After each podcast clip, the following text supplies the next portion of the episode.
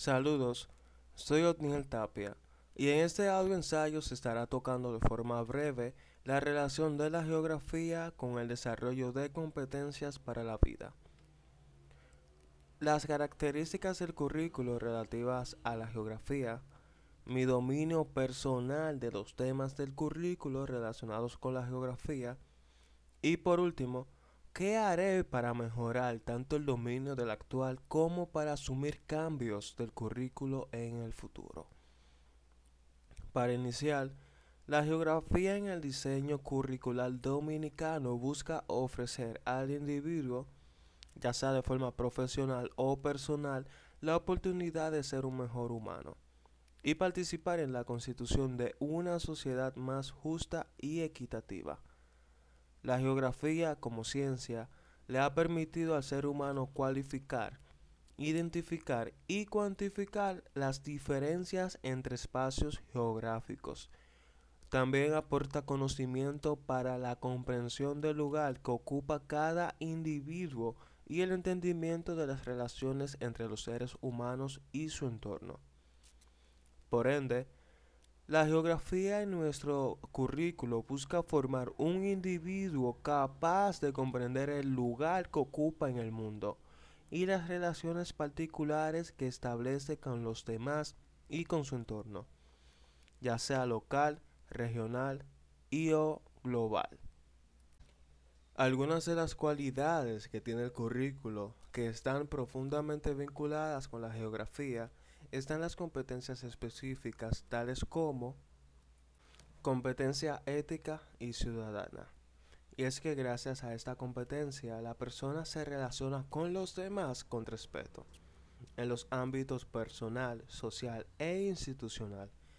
También cuestiona con criticidad las prácticas violatorias de los derechos humanos y transforma las relaciones y normas sociales sobre la base de los principios de la democracia participativa. También está la competencia comunicativa. Y es que gracias a esta competencia, la persona comprende y expresa ideas, sentimientos, valores culturales en distintas situaciones de comunicación, empleando diversos sistemas con la finalidad de afianzar su identidad construir conocimientos, aprender la realidad y establecer relaciones significativas con las demás personas. Competencia de desarrollo personal. Aquí la persona actúa asertivamente confiando en sí misma, integrando su historia familiar y personal, sus sentimientos, cualidades, fortalezas y limitaciones en interrelación con los demás y con su entorno, construyendo desde su ser espiritual el sentido de su vida con vocación de plenitud y felicidad. Y por último, la competencia ambiental y de salud. Aquí la persona actúa en beneficio de su propia salud integral y la de su comunidad, en relación preservación y cuidado de la naturaleza y del ambiente social, a fin de contrarrestar los efectos negativos generados por la acción humana, evitar otros daños y promover de forma autónoma y sostenible la vida y la salud del planeta. Considerando lo antes mencionado sobre la relación de la geografía con el desarrollo de competencias para la vida, y las características del currículo relativas a la geografía, considero que no tengo un dominio extenso sobre la geografía en el diseño curricular, aunque sí puedo decir que he dominado poco a poco algunos temas, como el de las migraciones, el espacio geográfico y la población, entre otros.